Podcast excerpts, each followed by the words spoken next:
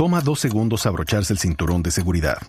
Juan no se tomó el tiempo para hacerlo y por eso todavía se está recuperando de un choque automovilístico de hace años. Ricky no pensó que fuera importante y su terapia física después del choque ha costado miles de dólares. Y Patricio no quería llegar tarde y ahora pasará semanas en el hospital. Abróchate el cinturón de seguridad. Son dos segundos que pueden salvar tu vida. Abrochado o multado. Un mensaje de Netza.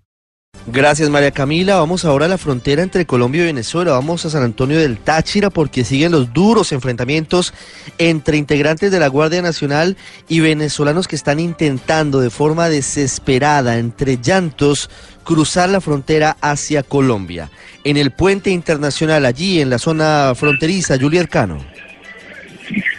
Hola, buenas tardes Ricardo, así es, pues muchos venezolanos intentan cruzar y ya quedan pocas horas para que puedan hacerlo, sin embargo se registra una fuerte represión por parte de las autoridades venezolanas en San Antonio del Táchira. Y aquí, entre tanto, en el puente internacional Simón Bolívar ya fueron instalados diversos puntos de atención de la Cruz Roja, de la Defensa Civil, para recibir a todos los venezolanos que llegan con un alto grado de deshidratación, incluso tan solo con haber consumido un plato de comida al día, recorriendo largos trayectos para llegar a, Colombia, pero huyendo de la crisis de Venezuela. No les importa incluso pasar la noche en el puente internacional a la intemperie. Me encuentro con uno de ellos.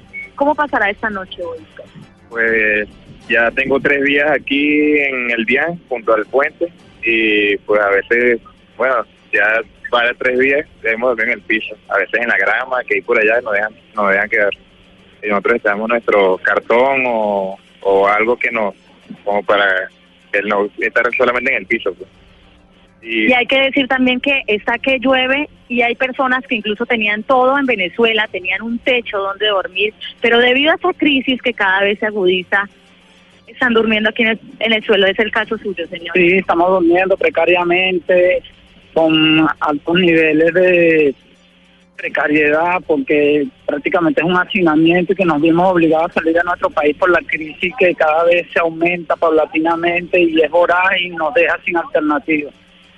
Hay que decir que la mayoría de ellos han dejado a sus familias en Venezuela y buscan un nuevo futuro aquí en Colombia o también en otros países. También agradecen el gesto solidario por parte de la iglesia colombiana y de algunas personas que se han acercado a traerles un plato de comida aquí al puente internacional. Desde la frontera colombo-venezolana, Juliet Cano, Blue Radio.